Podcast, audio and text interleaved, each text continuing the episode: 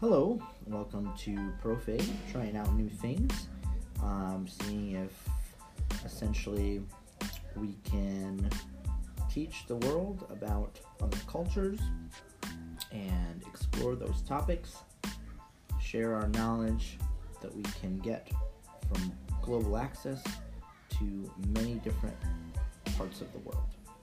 Hope you enjoy this. Adios.